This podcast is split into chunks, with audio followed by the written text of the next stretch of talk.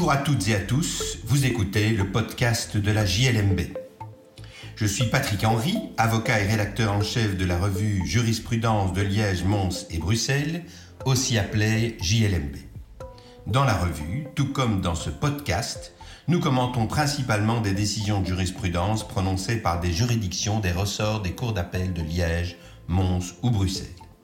Cette semaine, je vais vous parler de la donation avec charge et de l'action révocatoire qu'il a sortie. Ce sujet est traité par la Cour de cassation dans un arrêt du 22 octobre 2020. Pierre Moreau le commente dans le numéro 21 de l'année 2022. Pour le consulter, je vous invite à suivre le lien dans la description.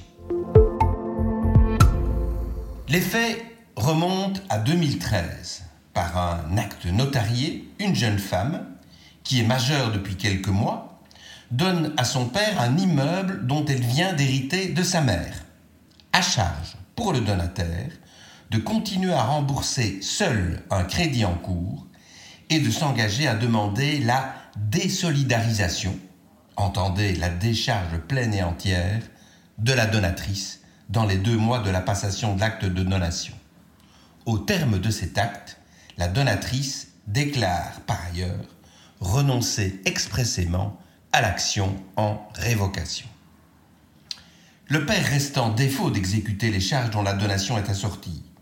Il rembourse régulièrement le crédit, mais au moyen de sommes qui reviennent à sa fille. Et d'autre part, il n'entreprend aucune démarche en vue d'obtenir la désolidarisation de sa fille. Celle-ci décide dès lors nonobstant la cause de rénonciation qui figure dans l'acte de donation, d'assigner son père sur la base de l'article 953 de l'ancien Code civil en révocation de la donation pour cause d'inexécution des charges. La Cour d'appel de Liège fait droit à cette demande et le donataire se pourvoit en cassation.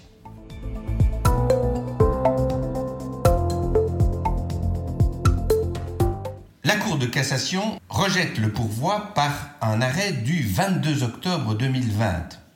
Il suit de la nature du contrat de donation, dit-elle, que le donataire ne peut renoncer à l'action révocatoire fondée sur l'inexécution des charges de la donation qu'une fois l'inexécution consommée. Pierre Moreau analyse cette décision et se demande si son enseignement peut être entièrement approuvé il constate que le régime de l'action en révocation qui a sorti une donation avec charge est tiré, est une application particulière de l'article 1184. Or, cet article 1184 revêt un caractère supplétif de volonté et on admet donc généralement en droit des contrats synalagmatiques que le créancier peut renoncer par avance à demander la résolution judiciaire pour le cas où son co-contractant n'exécuterait pas ses obligations. Il n'aurait donc la possibilité que d'agir en exécution forcée. Pourtant, la Cour de cassation admet depuis longtemps le principe de l'interdiction de renonciation à l'action révocatoire avant que cette inexécution soit consommée. On peut le comprendre dans certaines hypothèses. Euh, Prenons par exemple l'exemple d'une donation d'une somme d'argent consentie au donataire en vue de lui permettre d'entreprendre un voyage ou à la condition qu'il poursuive certaines études. On se rend compte que ces conditions sont insusceptibles d'exécution forcée.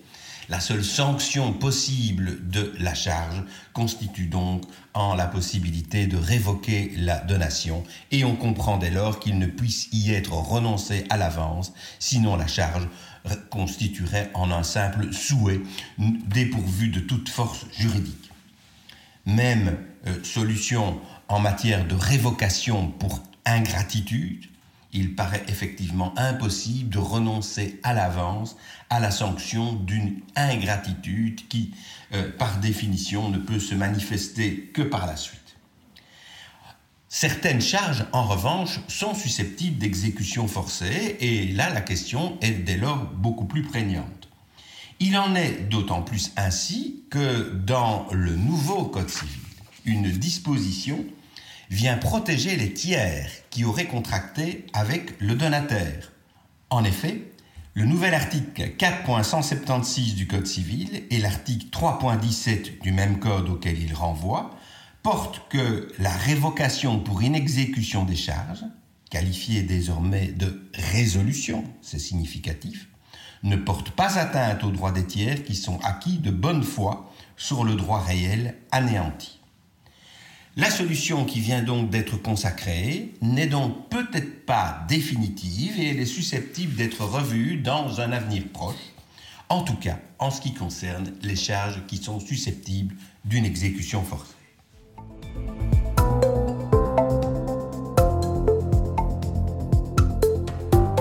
Voilà qui conclut cet épisode du podcast de la JLMB. Je remercie Pierre Moreau pour son article qui, je le rappelle, figure dans le numéro 21 de l'année 2022. Je vous remercie pour votre écoute et vous invite à vous abonner au podcast sur la plateforme de votre choix afin de ne pas manquer nos prochains épisodes.